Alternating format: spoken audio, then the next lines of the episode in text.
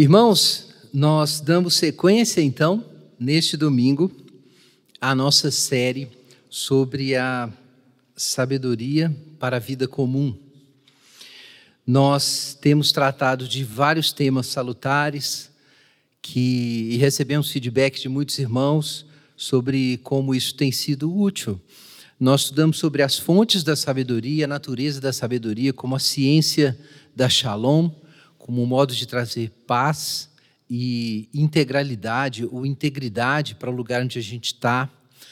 Vimos a respeito da língua, da importância de controlar a língua e usar a língua para a edificação do próximo. Vimos o princípio da reciprocidade, a dimensão do gesto, a economia da graça, quando tratamos da mensagem sobre cuidar e ser cuidado. Nós meditamos também sobre discernimento espiritual e sobre como o contentamento na alma é necessário para nós ganharmos esse discernimento e sermos capazes de tomar boas decisões, distinguindo o que é mais importante do que é menos importante e assim fazendo, tomando decisões sábias. E falamos também sobre tempo, sobre a sabedoria na Bíblia, como remir o tempo, usar bem as oportunidades, viver o momento presente, é, na presença de Deus. E a gente segue hoje com outro tema que é um grande desafio da vida comum, do dia a dia. Do dia a dia no trabalho, do dia a dia com os amigos e, especialmente, eu quero dar esse foco hoje, o dia a dia em casa. E o tema é o perdão, o princípio do perdão na palavra do Senhor. Vamos abrir no Evangelho de Mateus, as nossas Bíblias. Evangelho de Mateus, capítulo 18.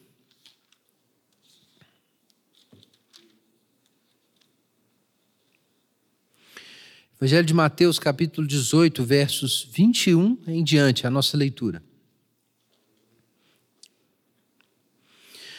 Então Pedro, aproximando-se dele, perguntou-lhe: Senhor, até quantas vezes deverei perdoar meu irmão que pecar contra mim? Até sete vezes. Jesus lhe respondeu: Não te digo que até sete vezes mas até 70 vezes 7. Por isso o reino do céu é comparado a um rei que quis acertar contas com seus servos. E quando começou, foi-lhe foi apresentado um deles que lhe devia 10 mil talentos. Mas não tendo com que pagar, se o Senhor ordenou que ele, sua mulher, seus filhos e todos os seus bens fossem vendidos para que a dívida fosse paga. Então aquele servo, prostrado diante dele, rogava-lhe: Senhor, tem paciência comigo que te pagarei tudo. Comovido, o senhor daquele servo soltou-o e perdoou-lhe a dívida. Ao sair, porém, aquele servo encontrou um dos seus conservos que lhe devia cem denários, e agarrando-o, sufocava-o, dizendo: Paga o que me deves.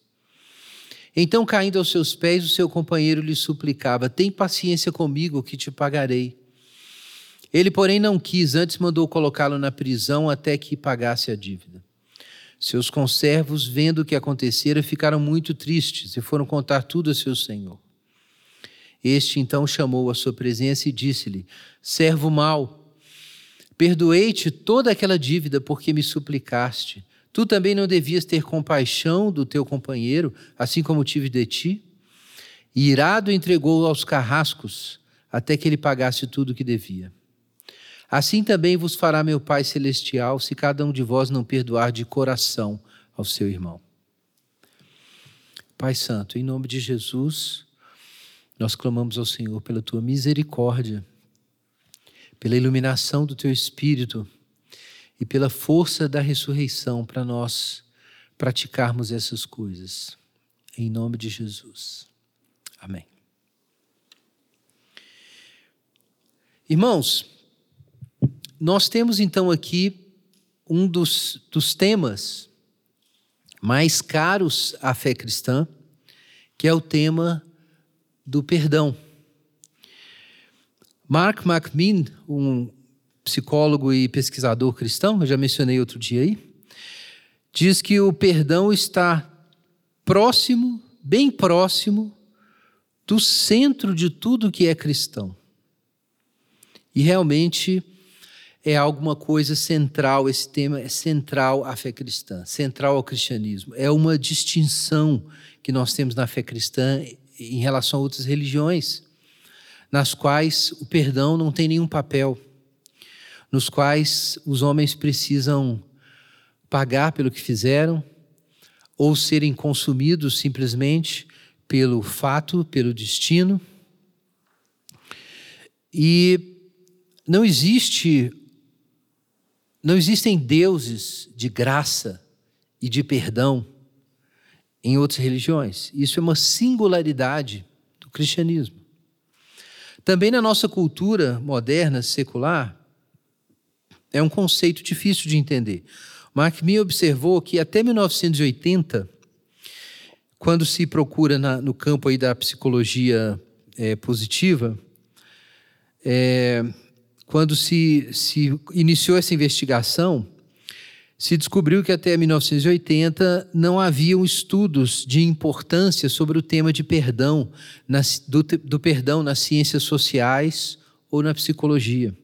Isso era considerado é, uma esquisitice religiosa, uma coisa utópica que não teria muita implicação para a vida das pessoas, para a clínica. E também é, havia quem pensasse que o perdão seria ruim, porque o perdão impediria as pessoas de resolverem suas questões umas com as outras. Então as pessoas não deviam usar o perdão. Né? E existem movimentos identitários hoje que ensinam claramente, né? Entre, é, às vezes acontece isso entre dentro do movimento negro, dentro do movimento LGBT, dentro do movimento feminista e outros movimentos identitários, movimentos nacionalistas, a ideia de que não, não pode haver perdão para os ofensores, porque o perdão retiraria a força de combate, a indignação contra a injustiça que seria necessária para fazer as causas é, caminharem. E é claro que, do ponto de vista do tema da ira e da indignação, existe uma ira e uma indignação justa, e quando nós tratarmos do fruto do Espírito aqui, é, na parte, possivelmente na parte 2 da nossa série é, sobre sabedoria para a vida comum, a gente vai falar da ira. Esse tema vai, vai, vai ter que ser levantado. Mas, é, mas o perdão é, é, é do centro da nossa relação com Deus. Veja como esse texto de Jesus é pesado. É, é, esse servo mal foi entregue aos carrascos até que pagasse tudo o que lhe devia, e assim vos fará meu Pai Celestial, se cada um de vós não perdoar de coração a seu irmão. Então, quero dizer aos amigos, irmãos, que têm dúvidas sobre isso. Então, eu preciso ser bem claro: não é possível ser cristão e aceitar qualquer traço de ideologia que justifique a falta de perdão. Não é possível, irmãos, não é possível.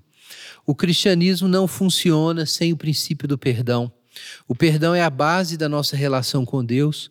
E quando nós lemos esse nosso trecho de Mateus 18, fica bem claro na parábola de Jesus, de, fica bem claro que o perdão estabelece uma nova economia nas relações quanto à justiça. E nessa parábola, nós vemos que havia uma dívida e havia uma questão de justiça. É, esse servo que devia 10 mil talentos, para ser perdoado, foi necessário que o Senhor, o rei, abrisse mão daquilo. Foi necessário que ele perdesse alguma coisa.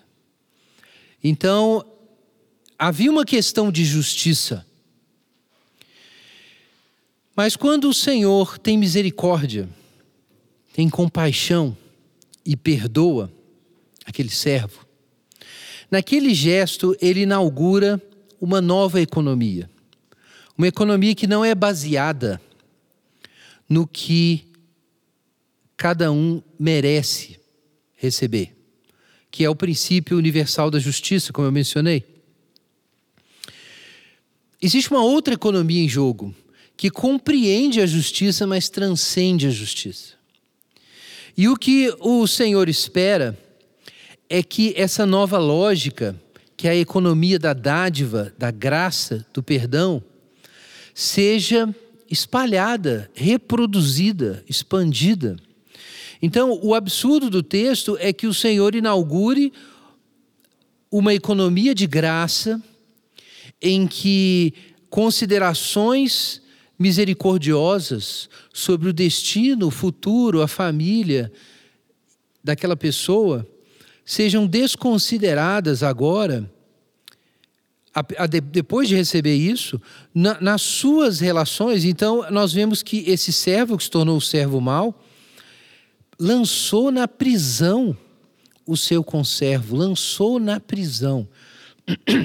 Os irmãos devem se lembrar que nós acabamos de ler no Evangelho de Mateus também, capítulo 18, quando Jesus está enviando seus discípulos para a missão, ele diz no finalzinho do trecho: de graça recebestes, de graça dai. Então vejam que há uma economia da graça, é um, é um universo, é um mundo, é uma cidade, é uma nova ordem, uma ordem diferente da ordem tradicional. Percebam que em nenhum momento o princípio da justiça foi desrespeitado, não se trata disso. Se trata de uma decisão do Senhor de receber o prejuízo. Então, não se trata da negação da justiça, entendam isso bem, mas da transcendência da justiça. Eu quero deixar claro que eu não penso, antes da gente avançar, eu não penso que nós deveríamos hoje abolir o sistema moderno de Estado e de justiça e não ter mais juízes, nem julgamentos, nem punições, nem retribuições. Não penso isso de forma alguma. Porque isso não está nas nossas mãos hoje. Essa nova, novos, esses novos céus e nova terra nos quais habitam a justiça serão trazidos por um ato de Deus. A cidade de Deus finalmente vai descer e vai dominar sobre a terra. Mas no momento, nesse ínterim, no século, como dizia Agostinho, no século presente, nós precisamos aguardar. As duas cidades estão misturadas. Então, o que ele falou na Cidade de Deus, um clássico do pensamento político cristão da antiguidade, é, nós estamos num ínterim, num momento de ambiguidade, em que é difícil saber o que é joio e o que é trigo, e nós não estamos sentados a, no trono, no lugar de Jesus. Jesus é o, é o Senhor, é o Rei dos Reis. Nós reinamos servindo a Jesus e manifestando sua vontade. Então precisa ficar claro nisso, que não é a nossa função, por causa de alguma utopia, abolir os sistemas de governança e de aplicação da justiça que são necessários e, de acordo com a Carta aos Romanos, capítulo 13, são estabelecidos por Deus exatamente para isso. Mas, então aí entra um ponto crucial. Os cristãos precisam tomar aquilo que é natural e elevar, suspender.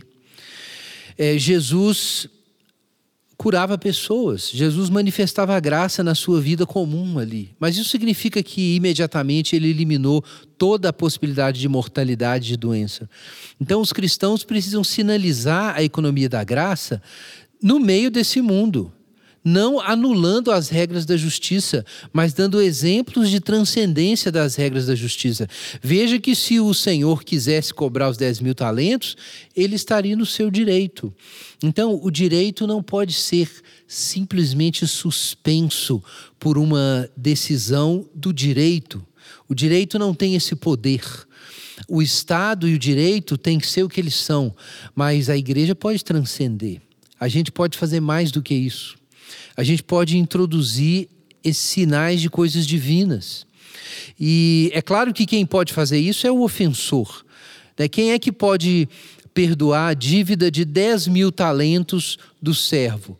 Com certeza não é um rei de outro reino, nem um outro servo. É só o próprio rei quem poderia fazer isso.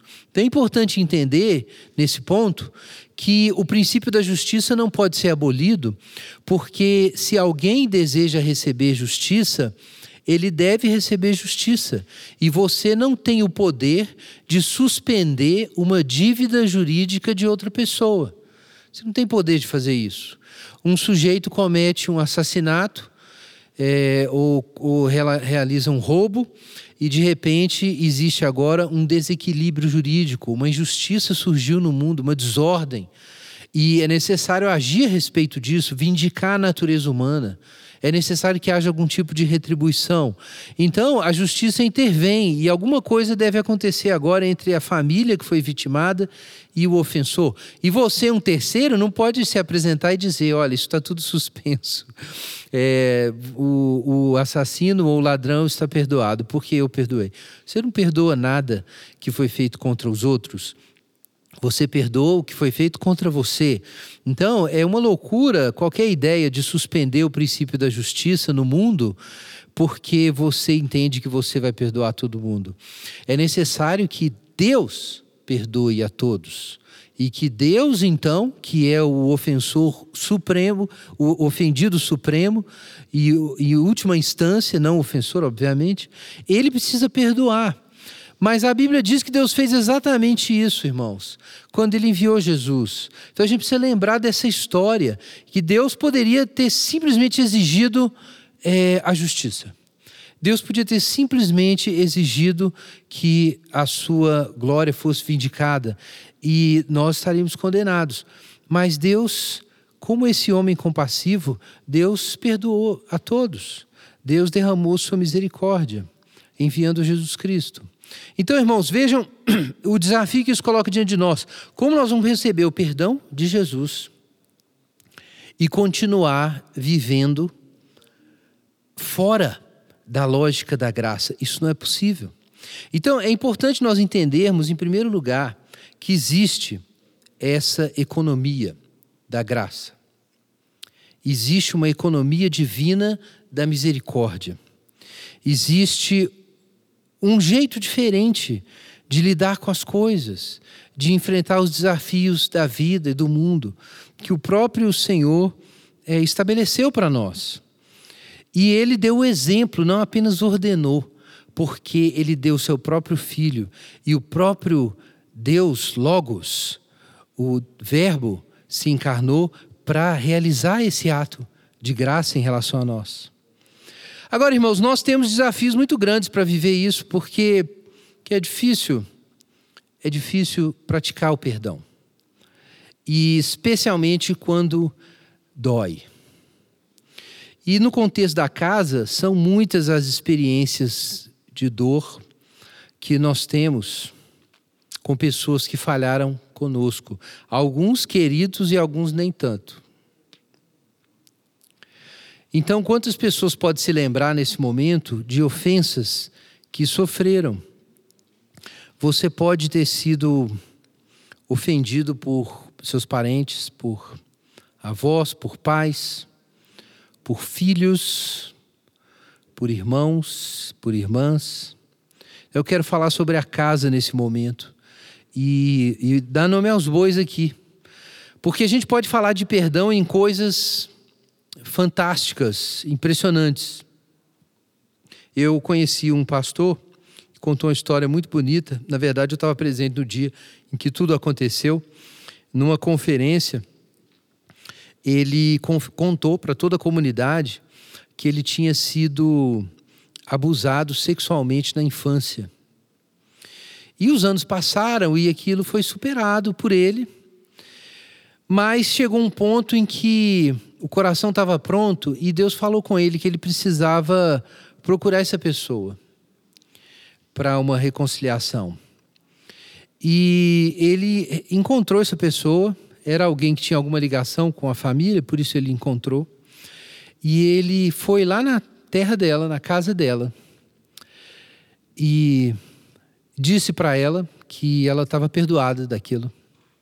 Era, ele sabia que ela tinha vergonha de tudo, mas ele precisava dizer isso. E ele perdoou essa pessoa e falou de Jesus para ela. Irmãos, incrivelmente, no dia dessa conferência, desse evento, essa pessoa que tinha cometido o ato e que tinha recebido perdão estava lá presente, participando da conferência e convertida a Jesus por causa disso. E eu conheço esse pastor eu estava no dia. Essas coisas são possíveis, essas, essas coisas acontecem. É, na época do genocídio de Ruanda, foi iniciado um ministério em que um pastor que foi torturado, que foi perseguido, perdeu cinco membros da família e 30 membros da sua igreja, abriu um ministério de reconciliação, que depois ficou bastante famoso, e trabalhou muito para reconciliar tu, é, aqueles povos, né, os Tutsis e os. Me, me fugiu agora o, o, outro nome, né? mas enfim, duas tribos, né? Hutus, lembrei agora. Tutsi, Tutsis e Hutus, ele trabalhou pela reconciliação dos dois. Então vejam, são situações tremendas em que é, violências graves são feitas e, e, e pode haver perdão. Pode haver perdão nessas situações. E nas coisas ordinárias do dia a dia? Eu estou dando esses, contando esses casos para te estimular a pensar sobre ofensas do dia a dia que nós enfrentamos nas famílias, que não são assassinatos, não são eh, necessariamente estupros, são coisas menores, são pequenas feridas que são feitas recorrentemente mas elas podem ser muito dolorosas. Então, quem já bateu o dedinho na quina da cama sabe que coisas pequenas podem doer muito também. Mas se você passou por alguma coisa grande, eu quero te estimular a pensar sobre isso também. Esse princípio se aplica a você também. Então vejam, você que foi humilhado aí pelo marido ou pela esposa, de repente a esposa foi humilhada por causa da sua família, ou por causa de uma origem humilde, ou porque é, perdeu algo da sua beleza e foi humilhada pelo marido. De repente, é humilhada muitas vezes, e muitos maridos chamam esposas de, de burras ou de ignorantes e fazem isso privadamente não em público, mas tratam suas esposas dessa forma. Existem mulheres também que humilham seus maridos, humilham por causa de salários baixos ou porque têm uma cultura maior do que seu marido, ou por causa de alguma coisa da família, ou por causa do desempenho sexual, ou qualquer coisa assim. É, muitas vezes pais são desonrados pelos filhos desonrados ou esquecidos, porque os filhos não se lembram, como os pais se lembram, dos anos de serviço e sacrifício que foram feitos para eles. E eles não sabem, não têm a plena consciência do que receberam. E quantas vezes os pais são desonrados e desrespeitados porque os filhos sabem mais, ou porque às vezes sabem mesmo, ou porque ou são humilhados por, por pura é, ressentimento diante de amigos e diante dos outros e tem só sua autoridade questionada. É, quantas vezes é, pais também ofendem e humilham seus filhos? Muitos filhos crescem sob humilhação de pais e e sendo tendo seus limites desrespeitados e por isso desenvolvem problemas é, é, psicológicos de raiva, de ressentimento. Quantos filhos têm ressentimento com pais e não só com mães, mas particularmente com pais por causa da ausência é, de muita, muitas vezes a ausência é, física emocional não motivada por falta de não motivada por uma necessidade, por causa do trabalho, mas simplesmente por desinteresse, por preguiça. É, muita gente sofre nesse sentido por preguiça na, na, na casa e fica chateado com essas coisas. É, quantos maridos, eu sei disso, porque eu já atendi, muitas vezes já vi isso, muitas vezes, esse caso. Quantos maridos desenvolvem amarguras em relação a esposas por causa da vida sexual, porque é, elas claramente podem ter preguiça de ter relações sexuais ou só negam é, é, o carinho físico. Mas, por outro lado, quantas mulheres são profundamente magoadas por maridos que não respeitam os limites, de novo, uma questão de limites, e que transformam as próprias esposas em objetos sexuais, e a mulher tem essa sensação. Então, uma amargura pode se desenvolver ali naquele contexto. Familiares que falam coisas pesadas demais, coisas que a gente não fala lá fora, mas às vezes no contexto de casa se diz que alguém é burro ou que alguém não vale nada. Ou eu me arrependi de casar com você, ou eu me arrependi de ter tido você, o filho. É, ou o filho diz para os pais: Eu gostaria que você morresse, ou algo assim, ou já disse algo assim.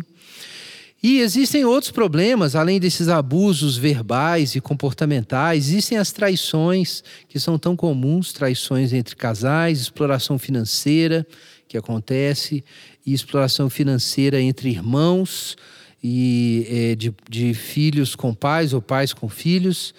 E se a gente for fazer uma lista aqui das ofensas que acontecem em casa, que às vezes são essas ofensas que eu disse em graus leves, e às vezes não são graus leves. E elas são feitas e muitas vezes repetidas. E no contexto da casa, existe essa. É, aqueles nossos vícios são mais difíceis de lidar, né? Às vezes, no contexto ali de todo mundo, no trabalho, em outros contextos, você se reprime mais e não fala e não faz certas coisas que em casa, eu já mencionei isso antes, você tem aquele pensamento assim: ah, dentro de casa eu vou ser eu mesmo. E aí você vira o capeta, né? E passa por cima é, de todo mundo dentro de casa. Então, essa, o fato dos vícios estarem ali e serem impossíveis de, de se reprimir, fazem com que certas feridas se repitam por dias, por semanas, por anos a fio. Então, em casa, muitas vezes há bastante amargura. A amargura cresce às vezes chamada de raiz, né, de amargura, ela cresce, pode crescer muito. E, e como a gente faz com isso, com esse tipo de experiência? Então eu quero falar sobre o perdão na vida comum. Eu não quero falar sobre o perdão no caso de um necessariamente um grande crime que foi cometido. É claro que o que a gente está lendo na Bíblia vale para isso. Eu não quero dizer para você que não vale, é claro que vale.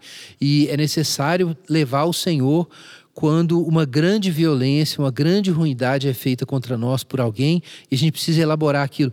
Mas eu quero destacar as pequenas feridas do dia a dia que são feitas. Isso acontece, gente, porque, como diz Paulo em Romanos capítulo 7, é, o mal habita em nós. Isso não apenas nos afasta de Deus, mas nos faz machucar os nossos irmãos e os nossos entes, entes queridos. E a gente pode, a certa altura, assumir uma atitude muito doentia, muito perversa, que outro dia eu chamei aí num, numa live de cainismo. Né? Se você abrir sua Bíblia lá em Gênesis, é, capítulo 4, nós vamos encontrar ali esse comportamento de Caim. Veja como é Caim. Gênesis capítulo 4, verso 3. Tempos depois, Caim trouxe do fruto da terra uma oferta ao Senhor. Abel também trouxe da gordura das primeiras crias de suas ovelhas, e o Senhor acolheu bem a Abel e sua oferta, mas não acolheu Caim e sua oferta. E por isso Caim ficou furioso e ficou com semblante abatido. Então vejam, irmãos, isso é uma, uma condição que atinge todos nós. Existe uma inimizade contra Deus por causa do pecado. E se a graça de Deus não atuar, é, a gente vai, vai se sentir assim, né? Muitas vezes nós pensamos, como Caim pensa, que Deus é o ofensor e não o ofendido. Isso é por causa do nosso pecado. Veja que Caim ficou com raiva. A gente fica com raiva. A gente fica com raiva de Deus. Fica com raiva de Deus sabendo que Ele é providente, porque as coisas não saem do jeito que a gente queria. Então aí começa o pecado contra o próximo. Uma raiva, uma indignação pelo fato de Deus fazer um mundo que nos machuca. Então a gente fica assim como Caim, a gente acha que, que Deus fez uma coisa contra nós que Deus não é digno do nosso amor, que não é nós que erramos. Não foi Caim que errou ao oferecer sua oferta? De alguma forma, tinha algo errado na alma de Caim. Caim não fez isso. Caim não fez a análise interna e não buscou a misericórdia de Deus e não pediu a Deus que mostrasse é, como ele podia ser como seu irmão. Ele ficou com raiva de Deus e ficou com raiva do seu irmão. Então, a dificuldade de perdoar tem suas raízes aí. Nós começamos a pensar que Deus é um mau juiz, que Deus não sabe o que está fazendo que Deus não sabe fazer conta. Que se a gente tivesse lá no trono de Deus, a gente nunca faria X, Y e Z. Então, essa raiva de Deus, porque Deus não faz as coisas certas, é, ela vai, vai se espalhar. Ela vai trazer esse afastamento de Deus e afastamento do próximo. Então, o que diz Deus a Caim? Se procederes bem, não se restabelecerá o teu semblante mas se não procederes bem, o pecado jaz à porta, e o desejo dele será contra ti, mas tu deves dominá-lo. Então vejam, Deus ainda falou com, com Caim, veja, Deus não, não aceitou a oferta de Caim, mas disse para ele: Mas você pode ser aceito. Lida com isso. caminha, cresce, anda para frente. Mas você tem que lidar com o pecado, e Caim não, não lidou. Então Caim disse a seu irmão Abel: Vamos ao campo. E enquanto estavam no campo, Caim se levantou contra o seu irmão Abel e o matou. E o Senhor perguntou a Caim: Onde está Abel, teu irmão? Agora vejam a resposta, irmãos, de Caim. Ele respondeu: Não sei, por acaso sou guarda do meu irmão? Irmãos, esse é o espírito cainita, é o espírito do cainismo. Eu sou guardador do meu irmão? Essa é a indiferença absoluta. O outro é posto numa condição de insignificância e indiferença. Eu não quero saber. E daí? Irmãos, isso é esse pecado que jaz à porta. O tempo inteiro, esse pecado está aí na porta. Está a tentação presente. Para diante das ofensas dos outros, a gente dizer: e daí? Né? Tem gente que, inclusive, escreve muitos livros sobre como ligar o e daí. Você deve ter ouvido falar disso. É verdade que tem sentido, sim, tem um sentido em que certas coisas não deveriam ser levar em conta, levadas em conta por nós. Mas no uso popular, isso não é usado de forma tão inteligente. Isso é usado realmente para a gente cancelar cancelar os outros. Sou guardador do meu irmão? Então, esse é o espírito de Caim. É, é o que acontece quando os outros nos ofendem, quando nós pensamos que os outros nos ofendem. A gente apaga aquelas pessoas, corta da fotografia, a gente elimina da memória. Muitas vezes a gente faz isso porque é dolorido, mas a gente precisa se lembrar que pessoas são pessoas. E se no momento em que você precisa se afastar de alguém, isso pode ser necessário, porque aquilo está te destruindo emocionalmente, será que nesse momento você assume o espírito de Caim? A gente não pode fazer isso, irmãos. A gente precisa fazer mais do que isso, porque a economia da graça pede a nós mais do que isso. Jesus nos ensinou a pensar essa conexão entre a relação com Deus e a relação com o outro. Está muito claro ali, irmãos, muito claro em Gênesis. É porque a comunhão com Deus se rompeu, é que a comunhão de Caim com Abel se rompeu. A coisa começa na relação com Deus, numa rejeição do bem divino, da justiça divina, uma revolta contra Deus. Então isso vai desembocar no gesto contra o outro. E mais do que um gesto de autodefesa, mas num gesto é, de vingança. Jesus ensinou, quando nos ensinou a orar, Evangelho de Mateus, é, no capítulo 6, veja o que diz. Perdoa-nos as nossas dívidas, assim como temos perdoado aos nossos devedores. Vejam, é, é, é a parábola que nós acabamos de ler a parábola de Jesus em Mateus capítulo 18. Se você recebe uma graça, ela tem que ser transmitida. Se você não puder aceitar a economia da graça, você não pode viver nela. Percebam isso. Se o sujeito recebe o perdão do Senhor, ele precisa perdoar o conservo. Se ele não, não perdoa o conservo, ele não pode ser perdoado. Irmãos, aceitar o perdão não é aceitar um presente é, é, distinto apenas, singular, ad hoc, para usar uma expressão, é, uma expressão mais exata. Aceitar o perdão é aceitar uma lógica, é uma mente é um universo. É uma coisa que você passa a ver a relação de Deus com você assim e de você com os outros assim. É o que Jesus falou: de graça recebeste, de graça dai. Então é isso que está em jogo aqui. Não é que você tem que perdoar para ser digno de ser perdoado por Deus, né? Muita gente lê isso assim na oração do Senhor. Perdoa as nossas dívidas como temos perdoado aos nossos devedores. Como se Jesus estivesse dizendo que você precisa fazer essa boa obra, que é perdoar, para então Deus perdoar você. Mas não é esse o ensinamento de Jesus. O ensinamento de Jesus é que eu perdoe sempre, porque eu tenho um Deus perdoador. Esse é o raciocínio de Jesus, é de uma economia da graça. Então, essa oração é para a gente se lembrar de que no momento em que a gente cessa de dar, a gente cessa de receber. A gente se desconectou do, do sistema de suprimento, da rede de água. Então, é necessário lidar com essa amargura na alma. É, em 1 Timóteo, o apóstolo Paulo, quando vai falar sobre oração, ele diz alguma coisa muito interessante. 1 Timóteo, capítulo 2. Ele está dando orientações sobre a intercessão na igreja, né, pelas pessoas. Então ele diz o seguinte aos homens: Antes de tudo, exorto que se façam súplicas, orações, intercessões e ações de graças por todos os homens.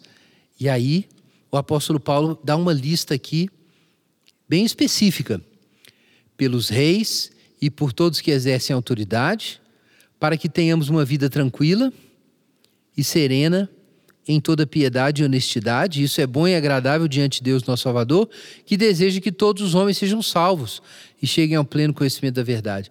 Gente, o que, que Paulo está falando aqui? Ele está dizendo que os homens devem orar quando se reunirem, que a igreja, quando se reunir, deve orar por todos os homens por todos os homens. Por que Paulo está dizendo isso?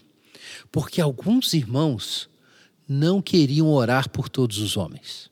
É por isso. Por que Paulo precisou dar essa exortação? Porque para algumas pessoas era difícil orar por todos os homens. E, particularmente, era difícil orar pelos reis e pelos que exercem autoridade. Porque seriam pessoas que não apenas não creem, mas desrespeitam a igreja. A relação da igreja de Éfeso com a liderança política de, de, da, da cidade de Éfeso não era fácil. Então, o Paulo diz o seguinte: olha, orem por eles. Orem para nós termos vida, vidas tranquilas. Isso é bom, porque Deus quer salvar todos, até, até aquele policial, até mesmo aquele prefeito, até aquele vereador, até mesmo aquele presidente o Senhor quer que nós oremos por eles também. E aí, no final do trecho, Paulo diz o seguinte, no verso 8: Quero que os homens orem em todo lugar, levantando mãos santas, sem ódio nem discórdia. Os irmãos estão percebendo aqui no final do trecho que Paulo está dizendo, é que é necessário orar até pelos inimigos, até por pessoas indignas.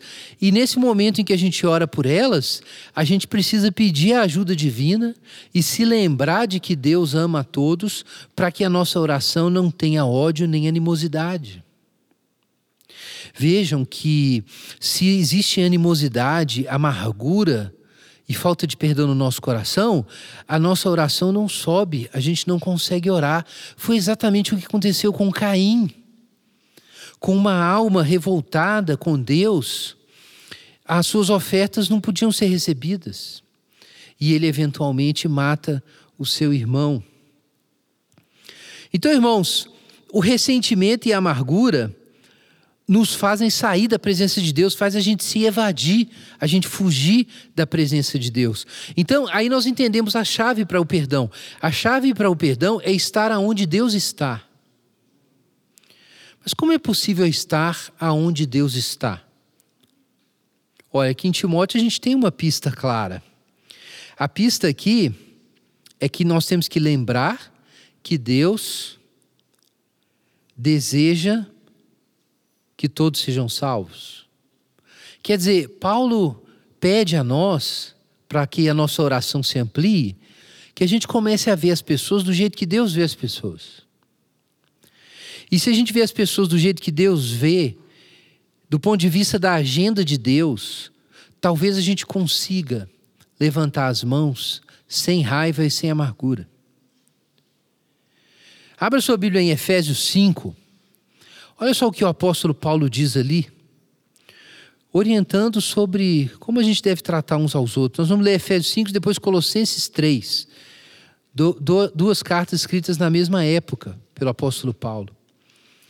Portanto, Efésios 5:1, sede imitadores de Deus, como filhos amados, e andai em amor, como Cristo também nos amou e se entregou por nós a Deus, como oferta e sacrifício em aroma suave.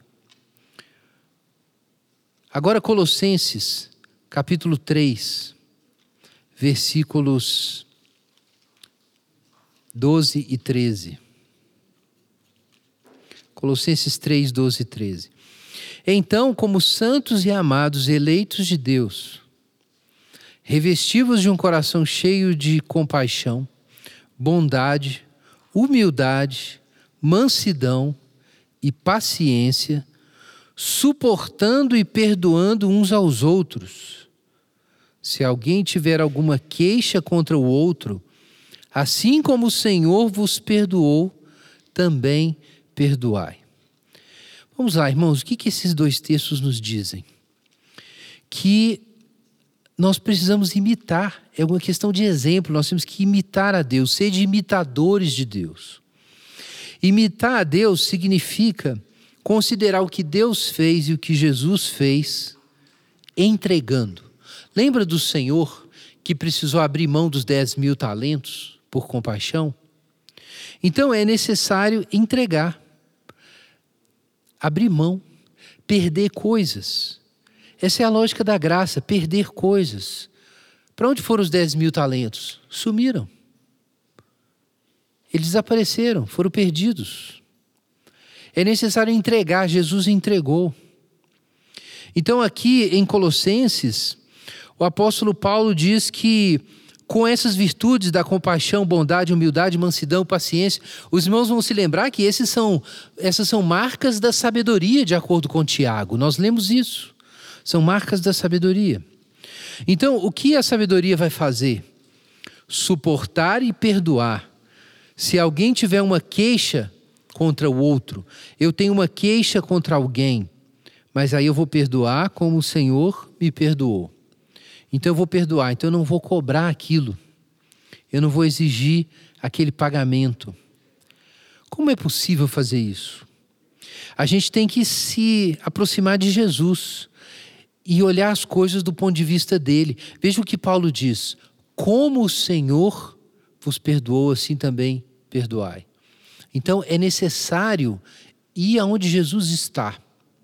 É necessário você se imaginar no lugar onde Jesus está. É por isso que a leitura do Evangelho é tão importante. Eu tenho uma sugestão para você. Todas as vezes que alguém te ofender, daquela forma que dói muito, você pega o Evangelho e lê a história de novo. Só que a pessoa que está ali na história, andando, pregando, curando, indo para Jerusalém, é você. E você está indo lá tomar a cruz.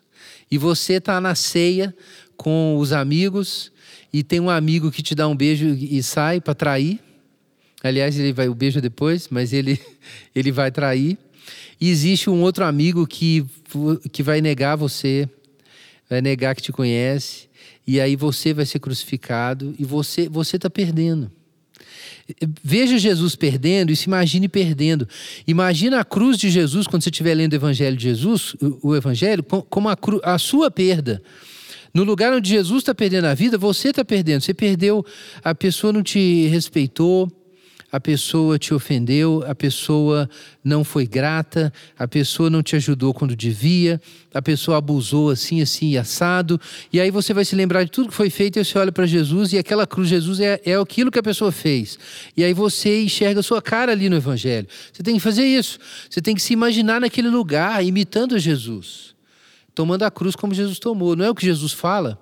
Quando ele, depois que ele lava os pés, ele diz para os discípulos: Olha, isso que eu fiz, vocês vão fazer também. Então você precisa usar a sua imaginação para isso. Ativamente. Empregar a sua imaginação ativamente. Assumindo o ponto de vista, o lugar de Jesus, enquanto você olha para a ofensa que foi feita com você para que você perdoe. E aí você pensa assim, mas eu, eu não tenho recurso para isso. Ninguém tem recurso para isso. Só Jesus tinha recurso para isso. É por isso que a gente precisa receber o perdão dele. Quando a gente tenta perdoar, a gente começa a aprender, quando a gente começa a orar pelos inimigos e perdoar, a gente começa a ter uma dimensão do quão maravilhoso Jesus é e quão menores nós somos. É exatamente nessa hora. Às vezes a gente pensa que a gente é muito bom mas quando você começa a levar a sério essa comparação, e você começa a levar Jesus com você nas situações, e ver como Jesus se comporta naquela situação e como você arria, você vai começar a admirar Jesus e amar Jesus muito mais. Vai entender. É necessário ler o Evangelho assim, não é a história do outro. É Jesus está do seu lado aqui, como estava com os discípulos, te ensinando sobre isso. Evangelho de Mateus, capítulo 5, Ali Jesus fala sobre como nós devemos lidar com os inimigos. Evangelho de Mateus, capítulo 5, versículo. É, perdão, Evangelho de Lucas, capítulo 6. Evangelho de Lucas, capítulo 6.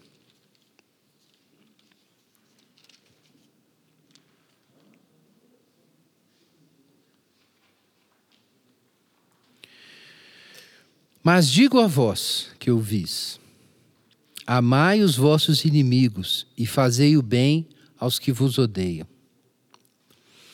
Abençoai os que vos amaldiçoam e orai pelos que vos maltratam. Como quereis que os outros vos façam, assim também fazei a eles. Se amardes quem vos ama, que mérito há nisso? Os pecadores também amam quem os ama. Se fizerdes o bem a quem vos faz bem, que mérito há nisso? Os pecadores fazem o mesmo.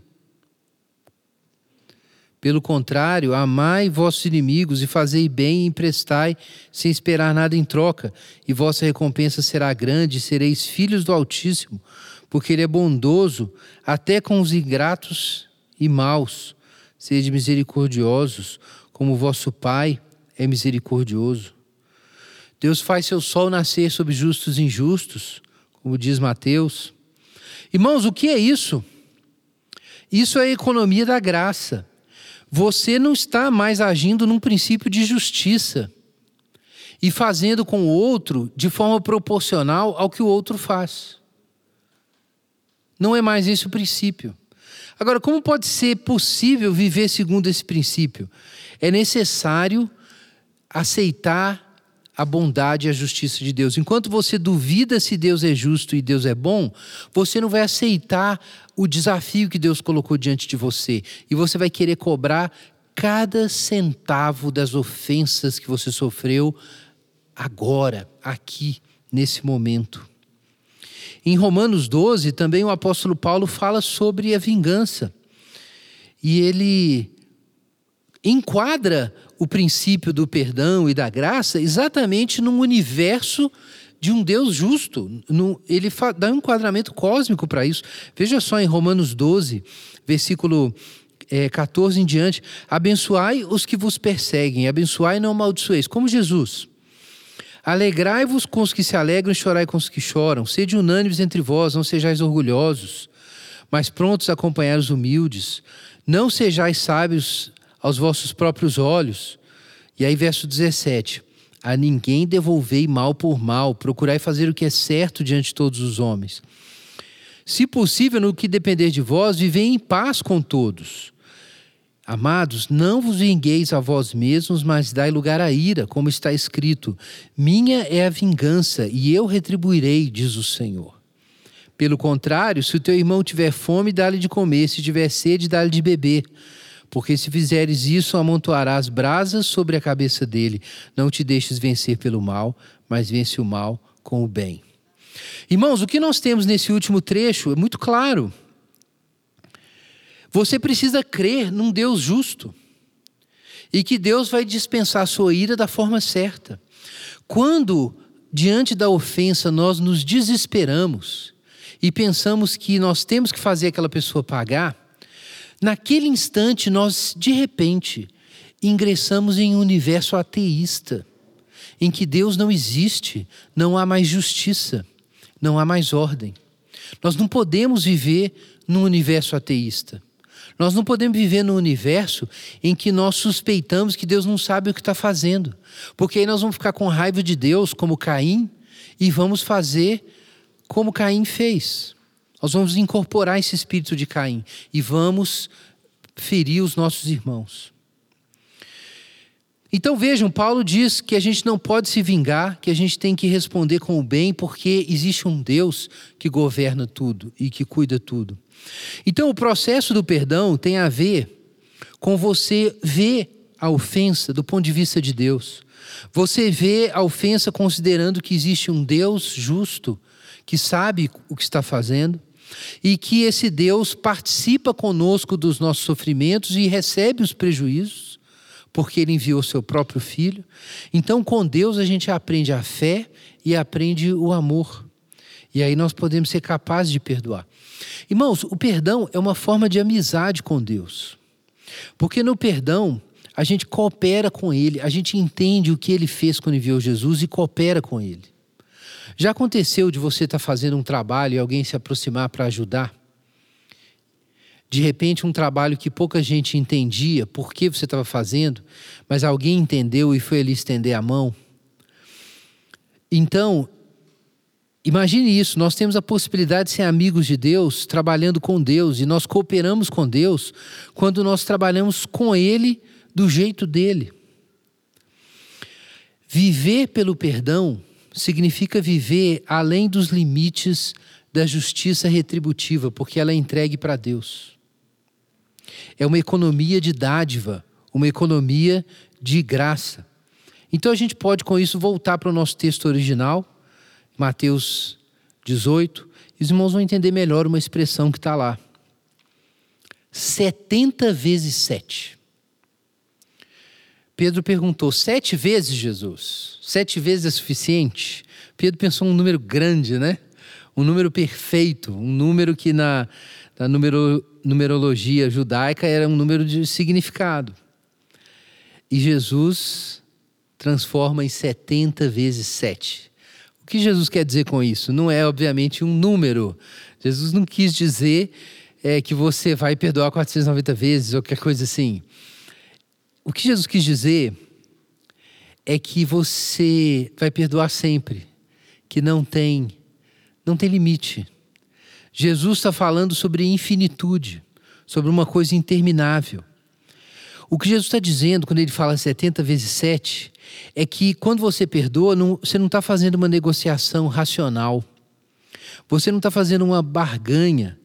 Não, tá, não é uma lógica de troca. Você não está perdoando e deixando a pessoa endividada ou perdoando sob a condição dela não fazer mais aquilo. Não se trata disso. Ainda que consequências, muitas vezes, para um pecador ou um criminoso contumaz, tenham que vir, isso é outra história. Mas nós falamos do perdão na alma, um perdão moral, um perdão na mente e no coração, um perdão que as suas emoções são convidadas a participar dele. Então vejam que não existe esperança ou expectativa de retribuição. Perdoar 70 vezes 7 significa o seguinte: que você desistiu de receber dos outros o que é seu direito. É isso que é perdoar 70 vezes 7. Você desistiu. Você abriu mão, você abandonou a esperança de retribuição por outra prioridade. Isso significa que você não espera mais que o seu marido lhe dê o que ele deve, porque você não está aí para isso mais, você está aí para dar. Mais bem-aventurada coisa é dar do que receber. Isso é difícil, mas é o princípio de Jesus significa que você não está mais naquele relacionamento esperando receber o pagamento justo. Você não espera receber o pagamento justo do seu filho, da sua filha, do seu pai, da sua mãe, dos seus tios, dos seus irmãos, do seu marido e da sua esposa. Você não espera nenhum pagamento justo. Você aceitou dar mais do que você vai receber dentro da sua casa. Você aceitou distribuir mais do que as pessoas são capazes de dar para você na sua casa. Você faz isso porque Deus te deu todas as coisas. Então, com isso se inaugura a economia da graça dentro da casa, através do perdão. Enquanto nós nos preparamos para a ceia do Senhor, quero te convidar a orar sobre isso. Pede ao Senhor a força necessária. Talvez você pense que isso é impossível. Lembra de Jesus andando sobre as águas? E Jesus chamou Pedro. E Pedro teve coragem e foi. Depois ele ficou com medo e afundou, mas Jesus segurou ele. Então talvez você pense que esse perdão é uma coisa impossível, mas Jesus está nesse lugar e ele sabe como andar nesse lugar. Pede para Jesus tomar suas mãos e levar lá.